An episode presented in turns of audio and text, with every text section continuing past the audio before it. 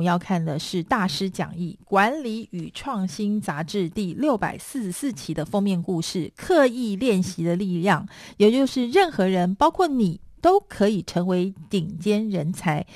这本书的作者呢，非常的有名，他叫做安德斯·艾瑞克森，他是佛罗里达州立大学的心理学教授，被公认为世界研究专家学的权威。而另外一位作者罗伯特·普尔，他是科普作家，曾任职于《科学与自然》杂志，作品也发表于《发现》《科技评论》这些刊物，长期提供美国国家科学院这些组织写作以及咨询服务。所以呢，这本书在教育上面是。非常有真知灼见的，它总共分为三个 chapter。第一个 chapter 是说刻意练习究竟是什么，而第二章是如何将刻意练习应用在工作上，以及第三章是在任何领域表现出众之道。好，我们来看第一章。刻意练习究竟是什么呢？刻意练习呢，是指付出代价，精通你所选择的技能，走出你以目前技能水准为基础的舒适圈，鞭策自己拿出杰出的表现。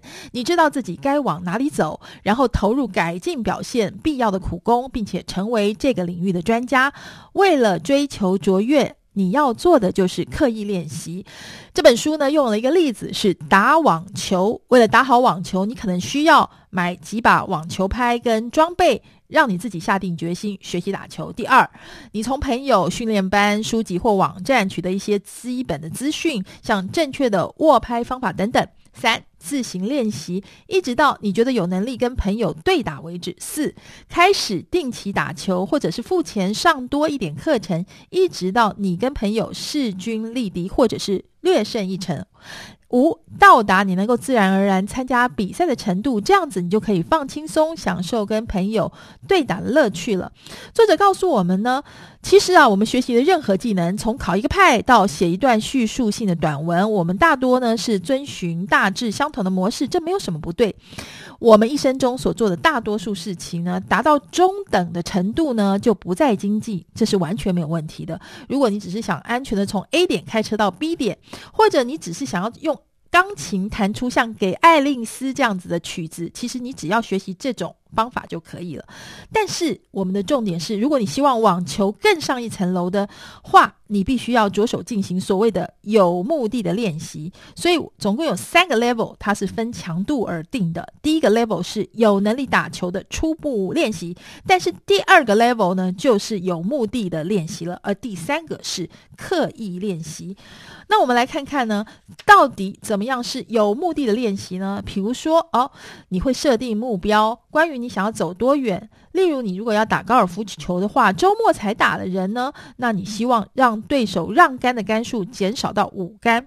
第二，你会开始专注，全神专注在比赛上。打球的时候，你不再顺其自然，而是寻找可以改进的地方。三，你也会开始征询回馈意见跟建议，向球技明显比你更好的人来讨教。四，你会走出自己的舒适圈，努力让球技变得更好。所以呢，如果你是聪明人的话，你会根据过往经验做不一样的尝试。有目的的练习，问题在于你迟早会到达从事某项活动认知的极限。而为了持续进步呢，你必须要进行不同形态的练习。你就开始要采取刻意练习的训练方法。所谓的刻意练习呢，是什么呢？精髓是在于观察顶尖人士怎么做，然后专注他们采用的特定技能。作者告诉我们啊，其实。所谓的预设能力是不存在的，因为我们大脑有很强的适应力，训练能够创造过去不存在的技能。学习并不是发挥个人潜能的途径，而是开发潜能的方法。我们可以创造自己的潜能，刻意练习，这是学习还没有被发掘的的技能最有效的方法。所以作者主张啊。全世界没有天才这件事，事实上就是刻意练习。刻意练习呢，是指你会找出你希望改进的特定技能或能力，而开始进行训练。三、监控追踪你的进展。四、跟教练或导师一起合作。五、根据你所得到的回馈意见，自行处理你的弱点。其实呢，作者说啊，刻意练习几乎是在培育或修正过去取得的技能，就专注这些技能的特定面向，在特别加以改进。随时间经过呢，这种逐步改进，最终会达到专家级的表现。因此，新技能是建立在既有技能之上，所以提供初学者正确的基础技能，对教师来说是非常重要的。如此才能够降低学生日后往上进阶的时候必须重新学习这些基础技能的几率。刻意练习呢，是一种非常特殊的练习形式，尤其包括以下几点：第一，你不能在没有教师或者教练的情况下进行。二、刻意练习要靠你的体能表现跟你的心智模型一起推动。三、刻意练习最适合的领域是可以采用别人已经想出的技能，而且有效的训练技术广为人知。四、刻意练习要求你挑战极限，尝试超出你现有能力的事物，因此并不好玩。那我们来看看。过去有一种说法叫做一万小时，这是两千零八年迈尔坎·格拉威尔出版的《艺术：超凡与平凡的界限在哪里》这本书告诉我们，如果要成为任何领域的顶尖表现者，你必须要投入一万小时的练习时间。自此之后呢，大家都说一万小时法则，但是本书的作者说这个法则是错的，为什么呢？一，它并不神奇，并不特别，它也不是门槛，因为它只是格拉威尔的研究对象，也就是优秀的小提琴学生投入练习的平均时间。但是达到世界级表现所需的练习时间是随领域不同而异的。二，一万小时其实只是平均值，有些小提琴家需要更多的时间，有些人比较少。三，练习的定义也有很大的差别，所以格拉威尔提出的一个观点，作者认为是对的，就是要成为任何领域的佼佼者，你必须花费很多很多年的时间，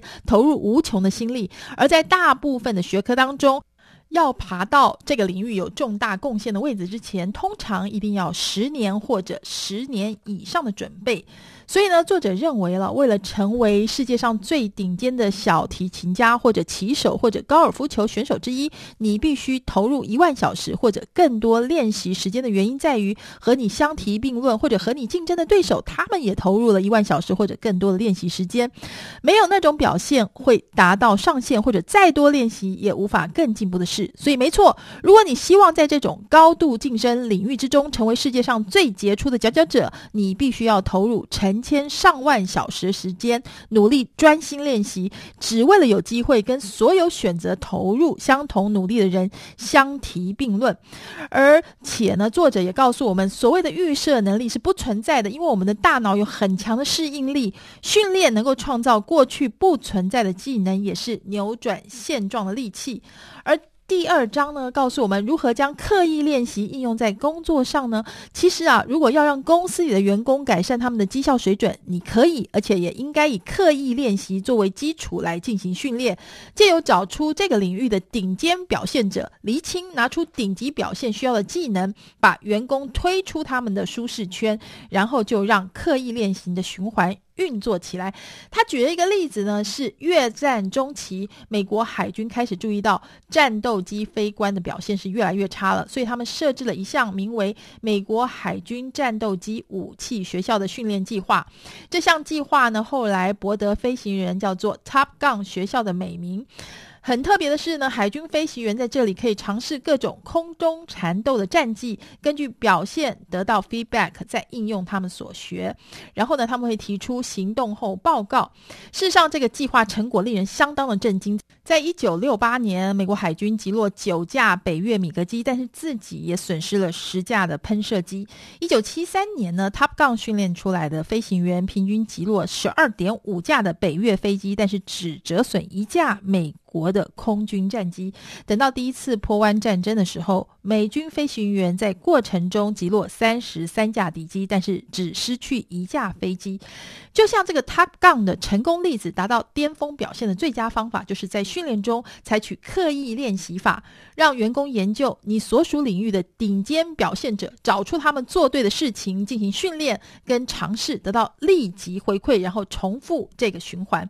事实上，提到在职训练呢，通常职场会有三大迷思：一，大家认为基因决定表现；二，大家认为以经验为师；大家认为三。多努力就对了。但是它其实都是迷思，为什么呢？就是在许多企业环境下呢，在职训练采取刻意挑战练习法，真正挑战在于弄清楚究竟是什么原因让某个领域领先表现者脱颖而出。他杠也遭遇过同样的挑战，在早期哦，没有人真正尝试厘清为什么顶尖飞行员是如此的优秀，计划呢却将。飞行员在空中缠斗时真正遭遇的情境加以重现。接下来提供学员用工具以及大量回馈进行一次又一次的练习，让他们透过反复操练来越来越进步。所以，如果你希望你的员工表现得更好，你也可以采用相同的方式，一开始先建立。模拟情境，让员工可以进行演练，让他们的表现取得立刻的回馈，然后有机会接受训练，再试一次，这样就可以让事情开始启动，而且提供员工实战经验。而知识跟技能呢，刻意练习的重点在于实际操作，而不是了解理论上的东西。事实上，要尽可能提供员工越多知识越好，而这项方法教导人们正确方法，再由人们决定是不是采用。在医学训练以及其他许多专业都非常的普遍。所以呢，例如如何应用在医学呢？包括我们要鉴定谁是特定医术最高明的医生，在某个领域当中，要利用客观的衡量工具，比如说。手术成功率，而缺乏进一步治疗等等，找出每个人都能够了解，而且能够区分专家级医生跟一般医生的衡量标准。二，要找出他们优异表现的根本原因，他们做了什么跟一般医师不一样的事情呢？三。也要为其他外科医师开发训练计划。四，要让其他的外科医师自行练习这些更好的方法，以及五，针对他们表现要提供受训的外科医师立即的回馈意见。所以呢，作者说呢，我们要了解造就一位优秀外科医师的原因，我们就必须充分了解优秀外科医师的心智表现是什么模样。事实上，从二十一世纪初期，有几位研究人员成功找出拥有可靠优异表现的职业医师。而且开始研究他们的心理过程，但是我们现在已经清楚知道，支持世界最优秀医师能力的主要因素是他他们优越的心智表现。这意味着，在医学领域采用刻意练习的训练，最重要的方法就是要找出方法来协助医师透过训练发展出更好的心智表现。而且，其他大多数的专业也都适用于相同的情况。事实上呢，你一旦找到专家，就要查清楚这个人做了哪些与众不同的事情，可以解释他的杰出表现。你要找到这个人有许多不同做法，但是也许跟他的优异表现是毫不相关的，但是至少是个起点哦。记住，一切是为了提供资讯给有目的的练习，而且指出更有效的方法。如果你发现某个做法有效，要继续下去；如果无效，就立刻停止。而且要记住哦，能跟优秀的教练或老师一起合作的话最好。有能力的指导老师会知道成功的训练课程要纳入哪些项目，而且能够在必要时依照个别学生的需求加以修改。事实上，杰出的老师或导师呢，不只只是会点出哪里做对或做错。他还会提出如何更有效思考问题的建议，让你未来有更好的表现。然后，这位老师会提出训练计划，推动你往正确的方向来迈进。而且，在你踏上旅程时，时时关注你。要让刻意练习真正发挥效用，就必须要做到这一点。事实上呢，刻意练习是适合每个有梦想的人。比如说，你想要学如何画画、编写电脑程式、玩杂耍、吹萨克斯风，或者写一本伟大美国小说的人，也适合每个想要改进扑克牌技巧、垒球技巧、销售能力跟歌艺的人，更适合所有想要掌控自己的生活、创造自己潜能以及不认同目前这样就好的人。这就是作者的主张。接下来我们要看最后一个部分，就是在任何领域表现出众。之道，包括一，你要找到一位好老师；二，你要实际动手进行有目的的练习；以及三，你要持续不断的练习。而作者也告诉我们呢，千万不要以为说啊，这是因为基因或者是 DNA 的关系。事实上呢，从来没有人弄懂如何辨识具有天生才能的人，从来没有人能够找到预测可以在某个领域表现优异的基因变异，而且也从来没有人提出一种方法，像是测试幼童，在辨识他们当中有没有人能够成为最佳运动员、最优秀的数学家，或者最高明的医师，或者最杰出的音乐家。你要相信呢。这个天才天生才能的阴暗面，可能会引发以下的倾向。如果你认为某些人对某些事具有天分，某些人没有，从早期就看出差异的话，你就会鼓励跟支持有天分的人，打压其他人，而且建立自我应验的预言。想要把心力、时间、金钱、教导、鼓励、支持放在效益最大的地方，而且尝试保护孩子不受失望打击，这是人类的天性。但是这样通常也不会发生什么罪大恶极的事，但是结果可能会造成令人难以置信的伤害。避免的最佳方式就是要认同我们所有人都有潜能，而且要努力找出开发潜能的方法。换句话说呢，刻意练习就是提出问题，让每个人先预习，让学生学习执行的方法，让他们再试一次，取得回馈意见，测试他们的技能跟知识，以及说明专家的做法以及他们的心智表现。这在英属哥伦比亚大学的一年级物理课用这套方法来教学生，